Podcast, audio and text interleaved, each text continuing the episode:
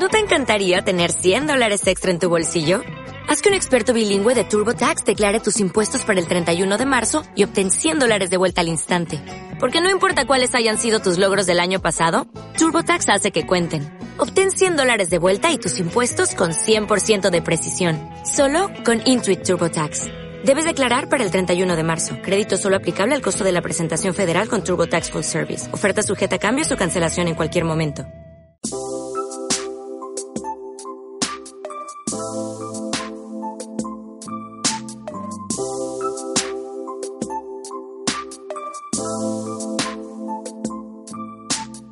Bienvenidos al podcast Aprende Astrología. Yo soy Luis Suárez, astrólogo y psicólogo, y si alguna vez has sentido curiosidad por la astrología, este es tu podcast. En cada uno de los episodios que iré subiendo semanalmente, iré explicando paso a paso en qué consiste esta ciencia arte milenaria de una manera clara y práctica para que puedas usarla en tu vida cotidiana. Cada episodio durará unos 10 o 15 minutos y dedicaré cada uno a hablar de un tema en concreto. Y antes de nada, me gustaría explicar cuál es mi visión de la astrología. Siempre se oye decir que la astrología es determinista, que nos dice que hay un destino marcado para cada uno de nosotros y que no podemos cambiarlo. Bien, esto en realidad pensar así es un error. La astrología no nos dice que tenemos un destino prefijado, simplemente nos descubre cómo somos y cuáles son nuestros talentos e inclinaciones naturales.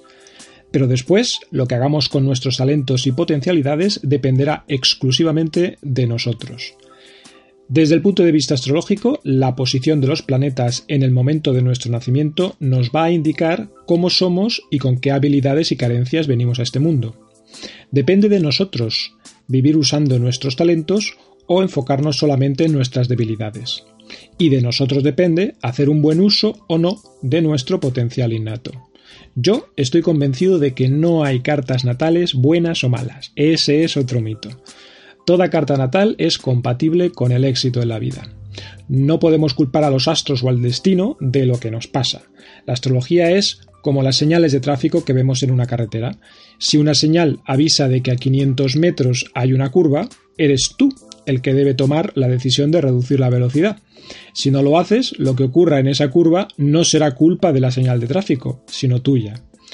La astrología mm, se puede utilizar en la vida cotidiana para muchas cosas. Por ejemplo, si vamos a celebrar una fiesta con amigos, podemos escoger un día en el que la luna esté en el signo de Libra, que será un momento en el que habrá un ambiente de cordialidad, equilibrio, diálogo. Es un momento muy bueno para ese tipo de celebraciones. Si, por ejemplo, vamos a invitar a la familia a comer a casa, será mejor hacerlo cuando la luna esté en el signo de cáncer, signo adscrito a la familia y el hogar. Todo esto ya lo iremos viendo con más detalle en los próximos episodios, simplemente son unas pinceladas para ver eh, hasta qué punto se puede utilizar la astrología en, en cosas cotidianas. Dicho todo esto, vamos a lo que tenía preparado para este episodio. Hoy, para empezar, quiero enseñarte lo más básico de la astrología, el zodíaco es como un cinturón imaginario en forma de círculo de 360 grados. En ese cinturón están representados los 12 signos del, zodíaco y cada uno de ellos ocupa 30 grados.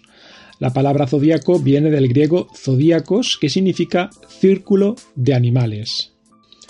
El primer signo del zodíaco es Aries, que comienza el 21 de marzo justo cuando el Sol cruza un punto en el cielo llamado punto vernal o punto de Aries. Es el momento del famoso equinoccio de primavera. Por orden, a Aries le sigue Tauro, Géminis, Cáncer, Leo, Virgo, Libra, Escorpio, Sagitario, Capricornio, Acuario y Piscis. Este es el orden en el que siempre veremos los signos dispuestos en una carta natal. Pero tenemos que tener en cuenta que ser Libra solo significa que tenemos el Sol en ese signo. En una carta natal hay 10 planetas, por lo tanto, conocer solo tu signo zodiacal no es suficiente para conocerte. Habrá que ver en qué signo está tu Luna o tu Mercurio o tu Marte. No es lo mismo, por ejemplo, tener solamente al Sol en Libra que tener cuatro planetas en Libra. Si eres Libra, pero tu luna está en Sagitario, por ejemplo, vas a tener mucho de Sagitario en tu personalidad, sobre todo en el plano emocional, pues es la luna la que representa las emociones. La astrología es algo más serio y profundo que el horóscopo que podemos leer en un periódico o en una revista. He dicho que en una carta natal hay 10 planetas. Estos son los ocho planetas del sistema solar, Mercurio, Venus, Marte, Júpiter, Saturno, Urano, Neptuno y Plutón.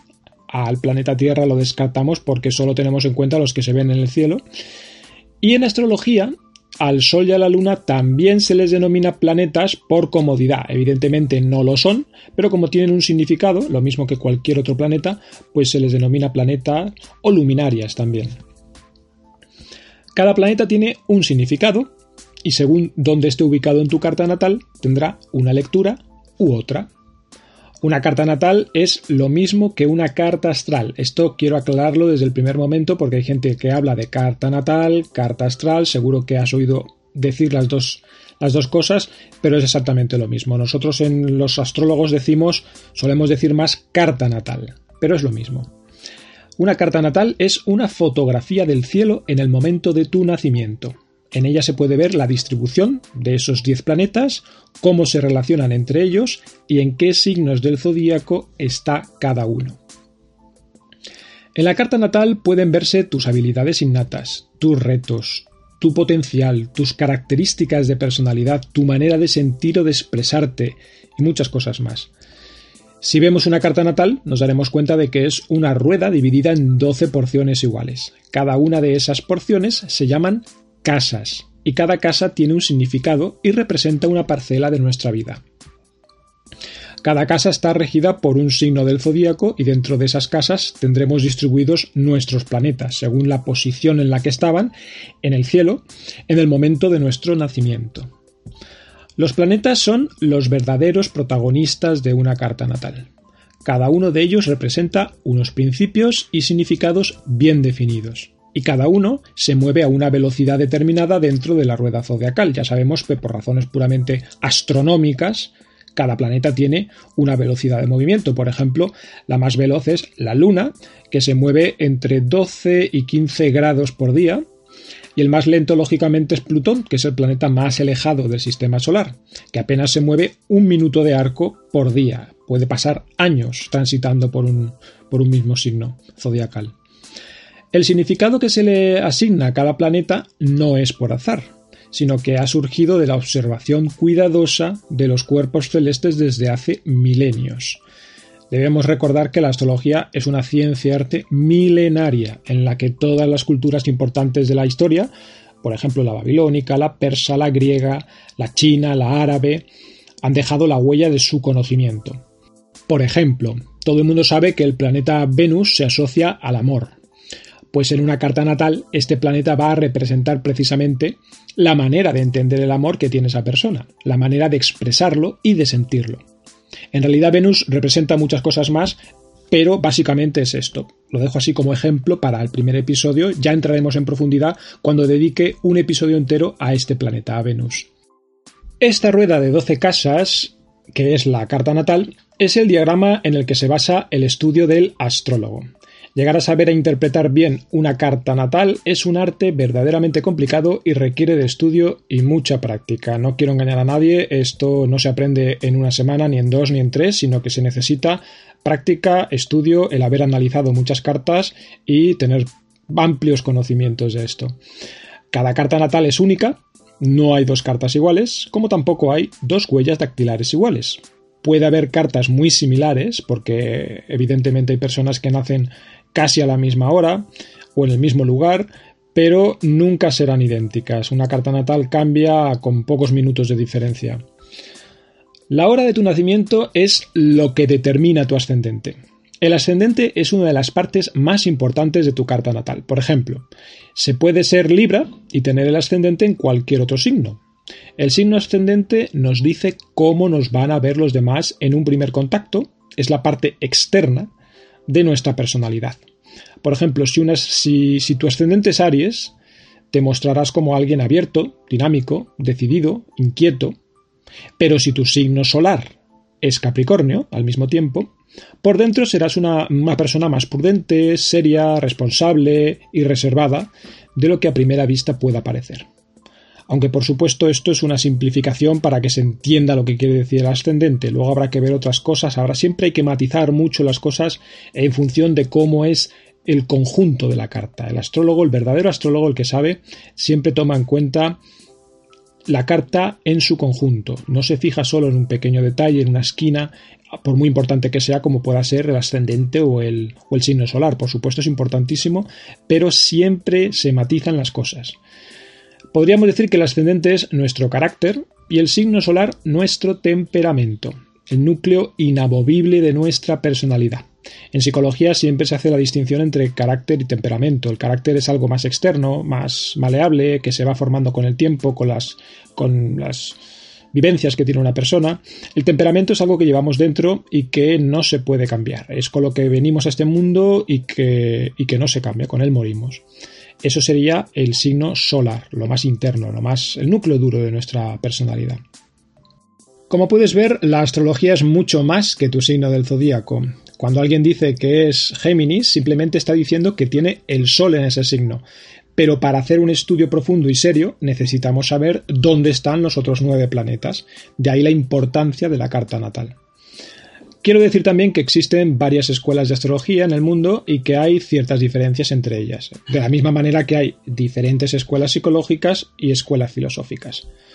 Todas persiguen lo mismo, pero cada una lo hace desde una perspectiva diferente.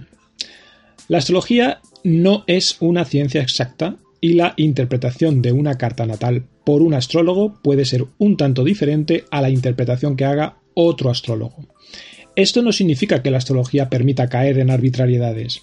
Lo que significa es que hay una parte de subjetividad, de arte, de mano izquierda, que es muy difícil, por no decir imposible, de medir, de cuantificar. En cualquier caso, todo aquel que haya experimentado con la astrología de la mano de un profesional honesto y cualificado habrá podido comprobar que funciona, que por algo se ha seguido practicando durante tantos siglos, milenios en realidad, y que por algo tantas personas ilustres de la historia han creído en ella y la han utilizado, como por ejemplo Pitágoras, Platón, Aristóteles, Dante, Kepler, Newton, Copérnico, Galileo, Goethe, Shakespeare, Carl Gustav Jung, en fin, la lista sería casi interminable. Por cierto, si queréis seguir todas mis explicaciones sobre la carta natal de forma visual y lo queréis calcular, queréis calcular vuestra propia carta natal para, para, ver qué aspecto tiene, para saber cuál es vuestro ascendente o en qué casas está ubicado vuestros planetas y todas estas cosas que vamos a ir estudiando a lo largo de este podcast, os recomiendo una página web que se llama carta-natal.es, carta-natal.es. Es una página gratuita en español en la que podéis levantar vuestra carta natal simplemente introduciendo vuestra fecha, lugar y hora de nacimiento. De este modo, eh, el que esté empezando en todo esto podría comenzar a entender y a poder estudiar su propia carta natal con las lecciones que vaya escuchando en cada episodio que vaya subiendo. Y nada más, hasta aquí el episodio de hoy. No pretendía más que hacer una pequeña introducción de lo que es la astrología. En los próximos episodios empezaré a hablar de cada uno de los signos del zodíaco, del significado de cada planeta, el significado de cada una de las doce casas de una carta natal, de, de los cuatro elementos, de cómo nos influye la luna en sus diferentes fases y de muchas cosas más. Como dije al principio, mi propósito es hacer accesible la astrología a cualquiera que esté interesado en ella con un lenguaje sencillo y directo. Si os ha gustado este podcast, compartidlo con las personas que queráis y penséis que les puede interesar y dejad un comentario en iVoox o iTunes. Y si queréis contactar conmigo, podéis escribirme a mi correo electrónico consultasuarez.gmail.com consultasuarez.gmail.com Hasta la semana que viene.